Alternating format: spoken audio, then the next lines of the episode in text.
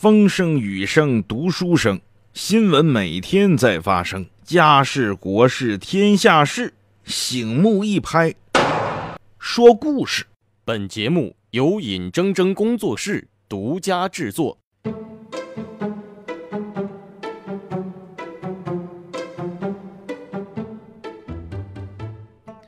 学说故事，今天给各位说哪些事儿呢？这个前两天啊，在北京延庆的八八达岭野生动物园发生了一起伤人惨案。为啥说惨案呢？付出代价不小，一死一伤。当时的情况啊，是从监控画面上我们才得知的，就是在这个野生动物园里边啊。他游览的形式是这个自驾游的形式，哎，就反正有个司机开着车，然后呢，在这园里逛一圈，里边有狮子、老虎、大象、狗熊什么的，反正有啥我不知道，我没去过，反正也看一些野生动物，所谓的近距离、亲密的跟野生动物去接触。可是就在前两天，有一天的下午，突然有辆车在这个虎园里边，也不知道发生什么事了，有个女的就突然拉开车门就下车了。当时通过监控和园方的这个巡逻车同时都发现了这个女的，高音喇叭提醒，请你赶紧上车，这是虎园，非常危险。提醒没用，这女的似乎不听，而且还朝车里指指点点的，好像跟人交流些啥。而且呢，这个巡逻车也迅速的往这个女士的方向赶，一边赶一边高声提醒，赶紧上车，这太危险。一切都晚了。在这女士的后边，突然一只老虎“嗷”的一下扑上来，把这女的扑倒。扑倒之后就往森林里边拖。呃，这时候车上又下来一名中年妇女，就赶上去就想把这个女士啊给解救下来。结果这中年妇女刚一下车，被一个监控死角、监控拍不到的这个死角那个方向又出来一只老虎，把这个中年妇女又给拖走了。事后在元芳的努力之下，把这俩人都抢回来了。非常遗憾。中年妇女已经被老虎咬死，而这个第一个下车那个女子啊，就被咬成了重伤，伤到什么程度呢？好像说这个身体的臂膀啊，这个下颚呀，都被老虎咬了。你知道老虎咬人呢，是先朝气管咬的。经常看《动物世界》的朋友应该知道，这老虎要捕食的话，上去无论是斑马呀、羚羊啊，先咬脖子，因为脖子是致命的，先咬脖子。就是一死一重伤的情况啊，这个事儿一出来呀，八达岭野生动物园就被停业整顿了，因为出了这么严重的安全事故，被停业整顿了。整顿了之后，到底这个公园方要负什么样的责任？而另外这个事主自己，这事主这女性啊，姓刘，这个刘女士啊。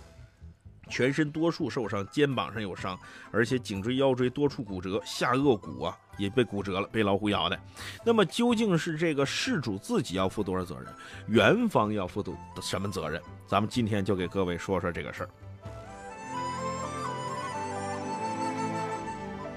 从现在网友的观点来看呢，很多网友都说了，说这个女的也太能作了，是在虎园里边下车。哎，我先给各位说这个野生动物。这个公园啊，咱们该以什么样的心态去游览？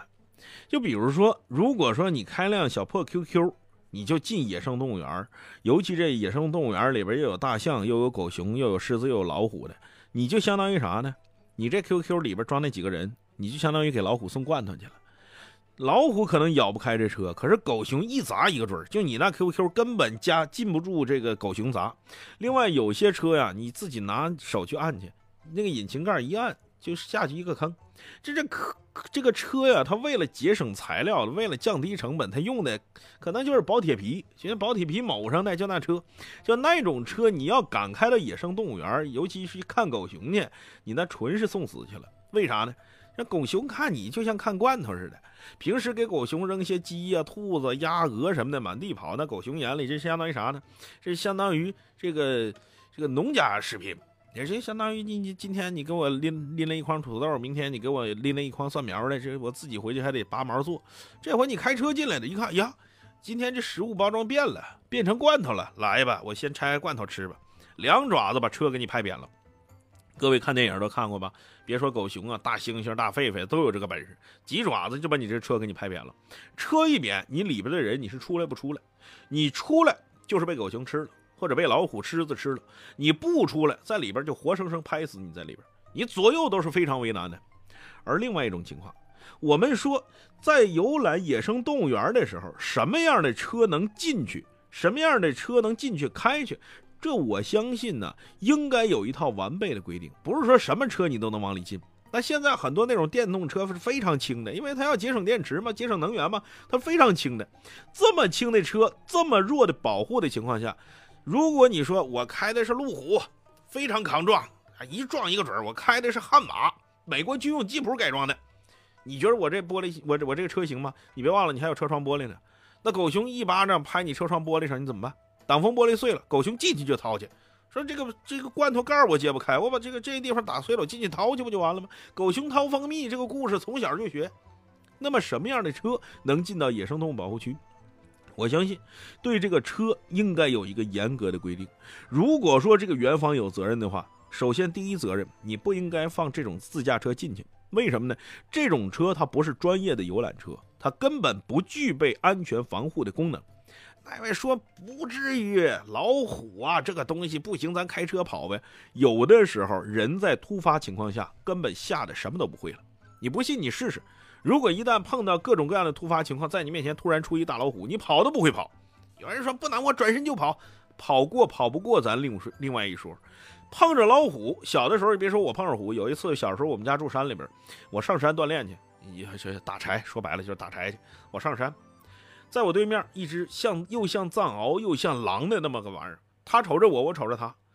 那个时候我已经吓得忘了跑了，我知道他只要扑过来，我这条命就交代在那儿了。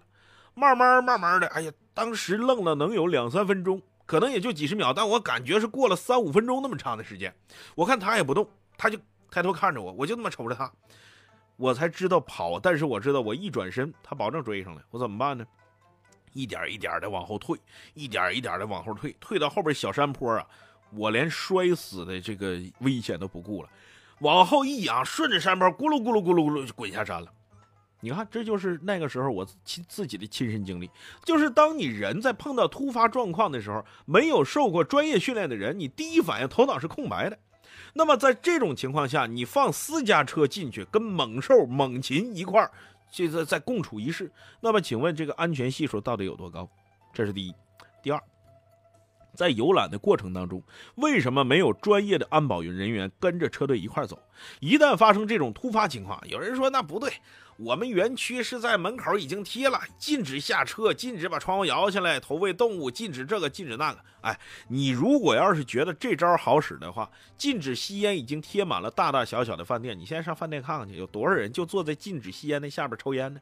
有多少人说这禁止游泳、禁止捕猎、禁止抽、禁禁止钓鱼？你有多少人就在那牌下边钓鱼，在那牌下边游泳？有多少人说这个东西要是能有威慑力的话，你也太高看中国人了。今天我不怕得罪人，我就可以跟你说。这个话，你别以为这张牌就是你的免责声明。第二，你要随队有这个安保人员，有非常有经验的安保人员。一旦发生意外，这个安保人员要把你赶紧劝上车，甚至连拉带带拽的把你塞到车里边去，因为至少还有层铁皮在保护着你，不至于让你直接的赤裸裸的面对老虎。那么这个时候，安保人员在哪？安保人在巡逻。人说我们这有巡逻车，看到些第一时间我就能怎么怎么样。首先，你这巡逻车一直在游动的，总会有一个监控的盲区。那么在这种情况下，就拿今天出这个事儿来说，这个老虎离这个女士近，还是你这巡逻车离这女士近？你再加大油门往那儿跑，你根本就来不及。那么这是园方需要承担的责任吗？不知道，一切等法律院最终的判决结果。这个事儿肯定要走司法途径。那么当时因为什么这个女士会下车呢？哎，我其实挺反感有些媒体的记者去做这个调查去。当时啊，有在手术室门外有记者去采访这个这个这个这个这个女士的丈夫，说这个当时怎么他就下车了？你说人家出这么大个事儿，一死一重伤，你说你问人这个，你这不吃饱了撑的吗？吃了碰了个南墙，怎么碰的呢？这丈夫当时回头跟记者说一句话：“你自己看监控去，监控上你自己判断。”就是气呼呼的说了这么一句话。你说你你找这个别扭干嘛？那么咱们不管他因为什么，有一种说法，说是啊，当时这一家人呢，以为是已经出了虎园了，实际上他还没有出虎园。那么带来我的第三个疑问就是，为什么没有一个明确的标志？啊，有人说了，这里有标志，禁止下车，禁止什么，禁止这个，禁止那个。我说的不是这个，我说的是所有的工作人员要提醒你什么时候才可以下车，什么时候才出了这个虎园，或者说要尽到一个管理义务是，不管你出没出虎园，只要你在我园区里面游览，对不起，你一律都不准下车，哪怕这里边就是人畜无害的，就是几只猴，就是几只兔子，就是几只野鸡，你都不能下车。为什么呢？你下车有几种结果？第一种结果，你下车打野鸡去；你看，第二种结果，你下车让野鸡给刀了。野鸡呢急了也能刀人。小时候我跟公鸡打过架，那玩意儿才厉害呢。要不然怎么会有斗鸡这项运动呢？这项博彩业呢？对不对？那么基于以上我说的这三点，这家八达岭野生动物园一定会关门停业整顿，因为这是你工作的疏漏。接下来我想说什么？被咬死的这个中年女士事后经调查。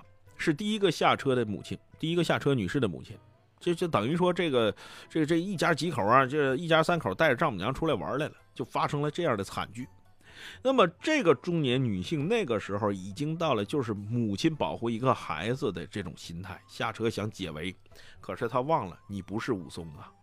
你又没有喝酒，你根本打不过老虎。你想从虎嘴里把你女儿给抢出来，这简直是不可能的。当然，我们说母亲的天性，母爱是伟大的，她关键时刻可以牺牲自己去换得自己的孩子。可问题是，现在是你把自己给牺牲了，孩子又被咬成重伤。就是你不下车，你的女儿最多被咬成重伤，后来脱离生命危险，现在还是这个结果。那么换句话说，这个这个丈母娘死啊，一点这个母亲死一点价值都没有。换句话说成什么？我们到现在为止，每一个游客在游览野生动物园的时候，可能多多少少的那根安全的弦儿啊绷得不是太紧。啊，一直以为野生动物园叫野生动物园，这老虎都没有啥凶性了，天天喂的饱饱的，三个宝一个岛，天天你看着人都不想扑了。不是啊，各位可以做一个类比，自己家养过狗的人一定会有这个感觉，就那狗再听话再温顺。你上来那个劲儿，它一样咬主人。你别看我天天我呼来喝去的，对我特别听话。关键几个时刻，第一，它吃吃食的时候，你要敢碰它，它一定咬你，不管你是谁。第二个，它生产的时候，窝里有一窝小狗，正在那给小狗喂奶呢。你这时候你敢去碰那小狗去，它一定咬你。它不管你是不是它主人。你看是不是？家养的狗已经被我们驯化了几千年的狗，都已经还有这种野性，何况那只老虎呢？所以在这种情况下，各位能不能不要把自己的生命太当儿戏，或者太拿自己当回事儿，认为这个老虎不敢把我怎么样？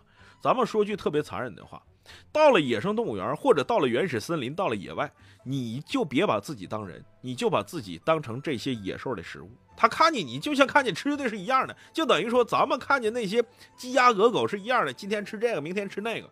你要是特别不好彩，赶上几只狗熊在那开会呢，说这阵儿咱们好像收入欠佳呀，这这没什么吃的，元芳太抠了，天天扔只鸡，咱哥仨拿一只鸡哪够吃呢？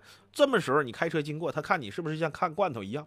他现在想法就是三只狗熊怎么齐心合力把这罐头给你打开，然后把里边的东西掏出来吃了。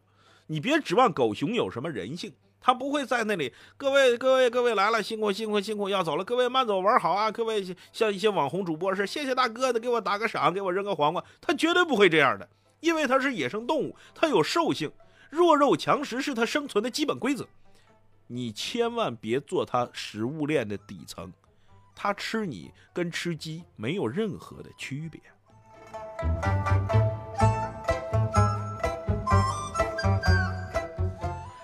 说句实在话，我挺不愿意承认这这个现象，这个什么现象呢？就是中国人实在是太没见识了。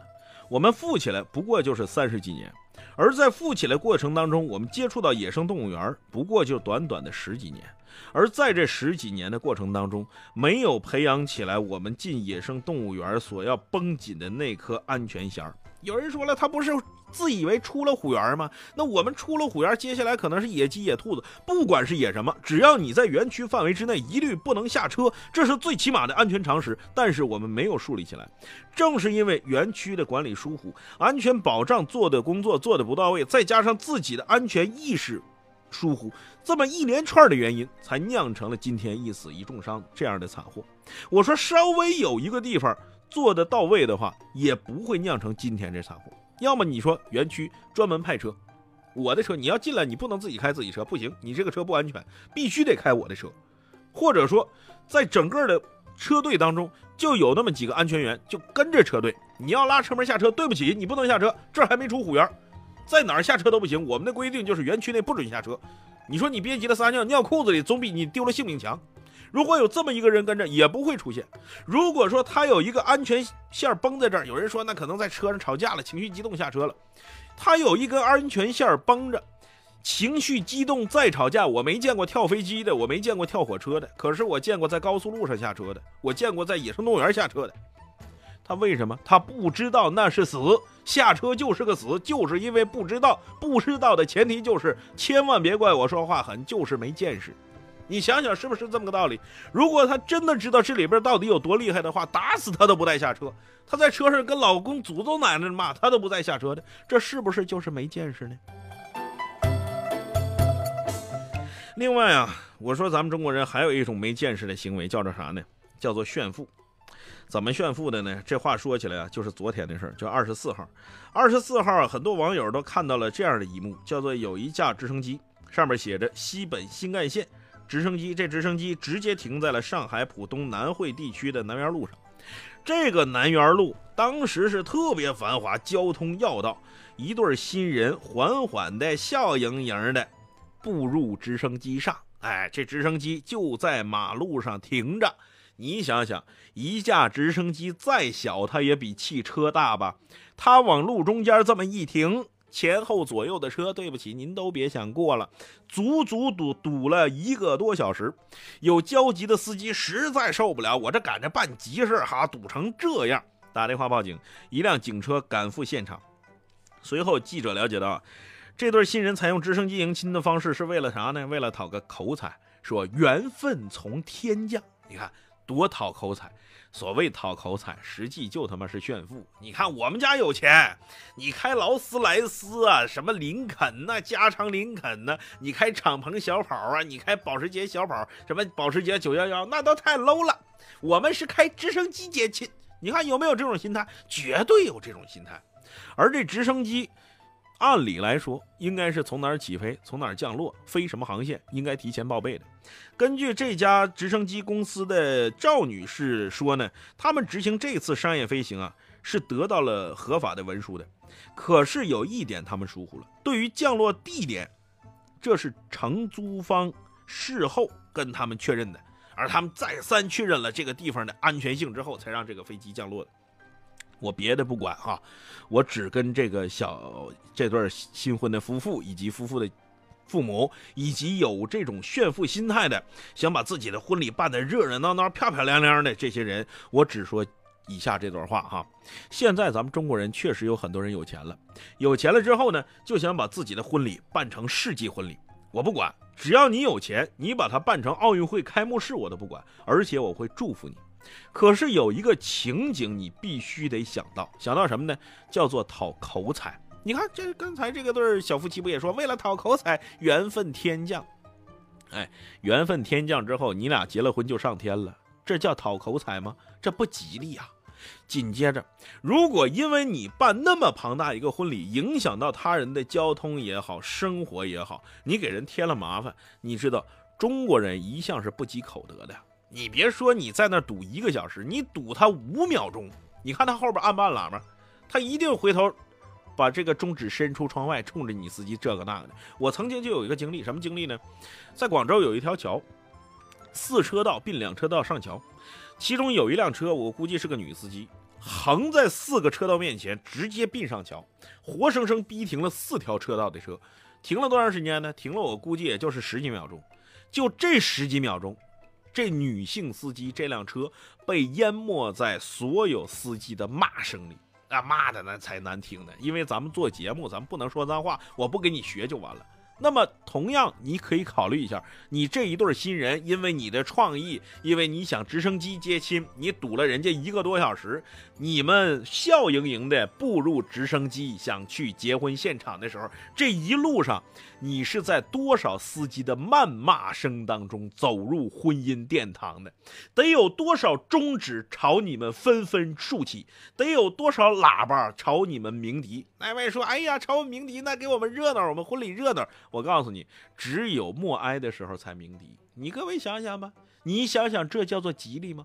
在骂声当中结婚，在诅咒声当当中结婚，你想会吉利吗？那位说对呀，有的网友说你也不能因为你的婚礼去阻碍别人。中国人从来不这么想，哎，尤其是有些刚刚洗脚上田的有钱的土财主，他才不管那个呢。反正我要的是面子，我要的是风光。你上班迟到不迟到跟我没关系。堵不堵你的车跟我也没关系，所以我觉得你不在乎别人没问题，你可以不在乎别人，只要你能够承受那么多的诅咒和谩骂，你的婚姻是建立在诅咒、谩骂和竖起的一根根手指上的话，你能接受这个口彩，那您就结婚吧。学说故事啊，今天先给各位说到这儿，咱们下回啊接着说。